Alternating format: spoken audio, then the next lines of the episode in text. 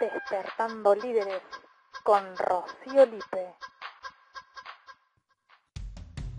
Te doy la bienvenida a otro episodio de Despertando Líderes, este espacio que está destinado para todas las personas que quieran despertar y potenciar su liderazgo personal.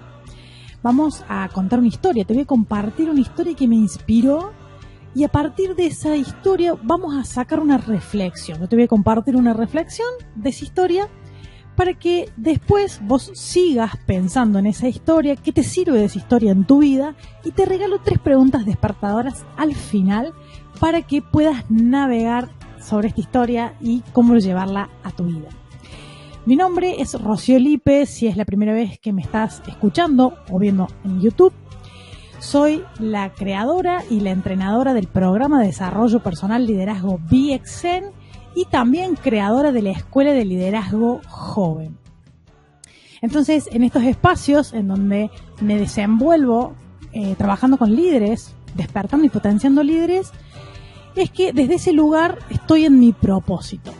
Y hoy quiero compartirte una historia que tiene que ver con el propósito, que me, me cautivó mucho la historia y me gustaría compartírtela para que la escuches, que te inspire y que la puedas compartir con otras personas para que cada vez seamos más los que vivimos de nuestro propósito. Esta historia se trata de José. José, em, a su temprana edad como adolescente, mostraba ciertas habilidades para em, rediseñar su ropa, por así decirlo agarraba sus pantalones y, le hacía algún toque y personalizaba su ropa. Y le gustaba mucho la confección.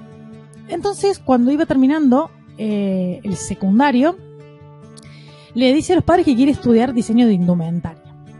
Y en un primer momento los padres como que se niegan, eh, primero porque era privada, el estudio era caro, segundo también les molestaba un poquito el prejuicio del prejuicio social que hay, ¿no?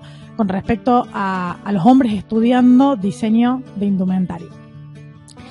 Entonces, la primera reacción eh, fue como media de choque. Y después estos papás se sentaron a conversar acerca de la historia de José y la propuesta que José eh, quería estudiar. Y dijeron, bueno, José, eh, podés estudiar esto, pero hace otra cosa mientras por las dudas. Otra cosa que te dé de comer. Eh, estudialo pero como, como hobby, porque lo tenés como hobby. La cuestión es que eh, José empieza a estudiar diseño de indumentaria y arranca otra carrera en paralelo que le iba a dar de comer entre comillas. Bueno, mientras, eh, mientras él estudiaba estas dos carreras, mostraba un verdadero compromiso con diseño de indumentaria eh, seguía a, gente referente del medio en, las redes sociales, se compraba revistas, eh, miraba videos, hacía prueba con sus propias ropas, con, su indumentaria y con la de sus amigos. Em, realmente mostraba que eso le gustaba, lo practicaba y cada vez le salía mejor. Mientras que la otra carrera que hacía solo para eh, como el costo, ¿verdad? o sea, pensamos, era la condición que los padres le ponían para poder acompañarlo económicamente en el estudio de diseño de indumentaria. Era la condición, si querés estudiar diseño, estudia esta otra carrera.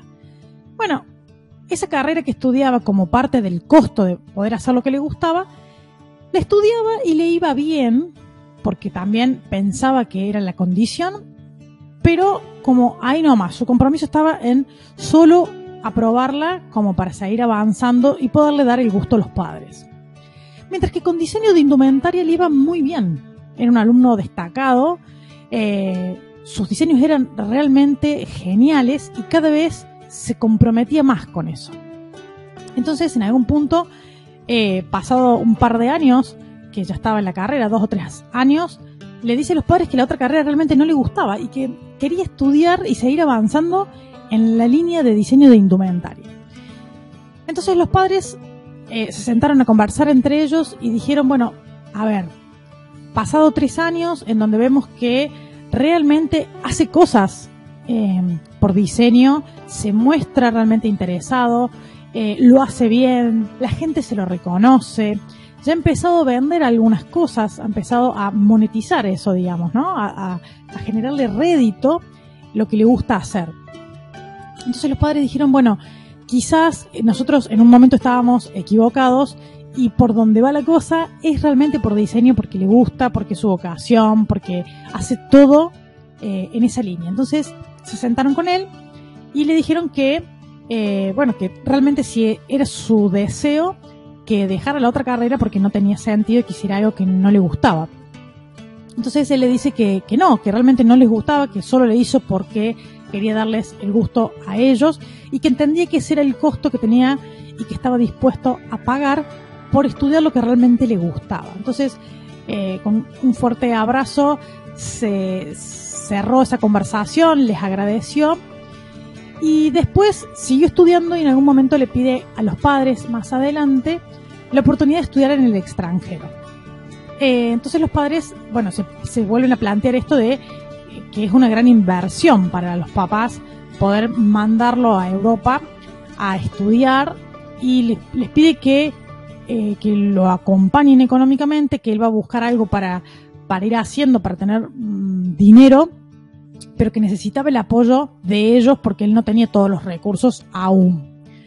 Entonces, bueno, los, padres, viendo que eh, le iba bien en, en, la carrera, le dijeron, bueno, cuando te recibís de esta, eh, te acompañamos. Entonces se recibe, se va a estudiar a Europa y en Europa se sigue eh, profesionalizando en esto y se le abren grandes puertas eh, en lo que es diseño de indumentaria.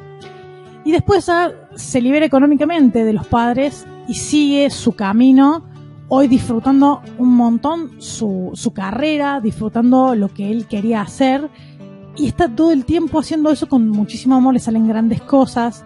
Entonces, eh, esta historia me lleva a pensar lo importante de dos cosas, ¿no? Vamos ahora, a partir de esta historia, a la reflexión.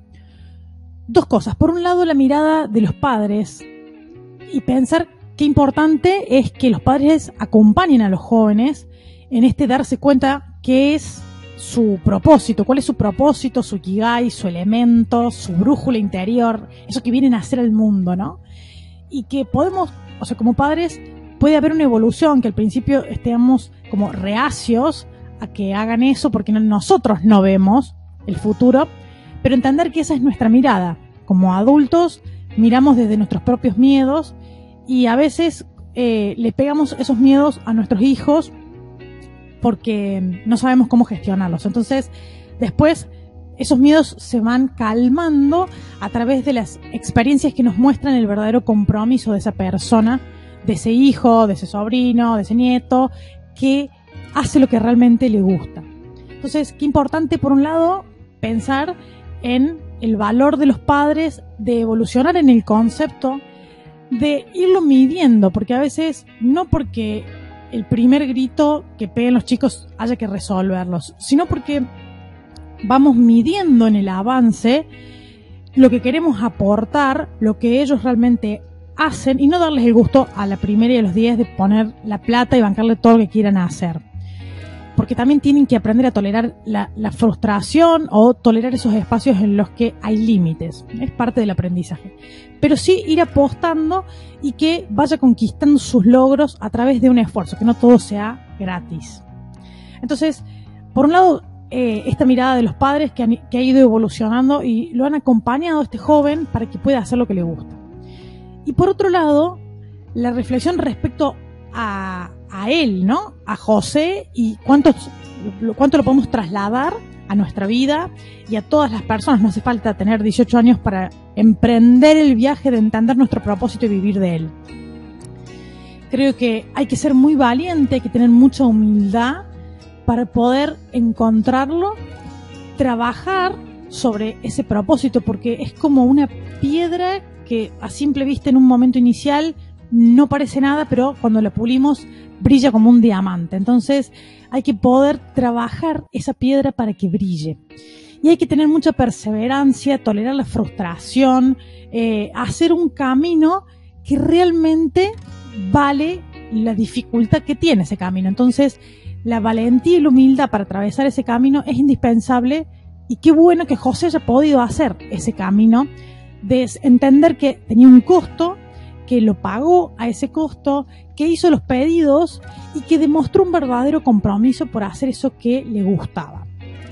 Entonces, esto lo podemos trasladar a nuestra vida, trasladárselo a personas que nosotros queremos y que queremos que, vivan bien, que estén en su propósito. Entonces, este episodio es para compartir. Y ahora vamos al espacio de preguntas despertadoras, ¿no? Para seguir navegando en nosotros, en nuestro liderazgo, en despertar nuestro propósito en este caso. Y la primera pregunta es si ya encontraste tu propósito, si tenés al menos un norte, si, no sé, no estás 100% claro, pero al menos avanzaste, o sea, tu, punto de inicio en la búsqueda de tu propósito, si ya hiciste ese primer paso de empezar. La segunda pregunta despertadora, si ya encontraste ese propósito, si ya encontraste cuál es tu norte, es preguntar qué cosas me hacen falta para transitar ese camino. Porque a veces podría ser algo eh, bastante accesible o fácil económicamente o de menor esfuerzo, pero hay otros, otros propósitos que son innovadores, que, requieren mucho trabajo, mucha exploración, buscar información, contactar gente, mucho más. Entonces necesitas de un compromiso aún mayor. Entonces, es, la pregunta es, justamente respecto a todo lo que necesitas. O sea, ¿qué es todo eso que necesitas para concretar tu propósito?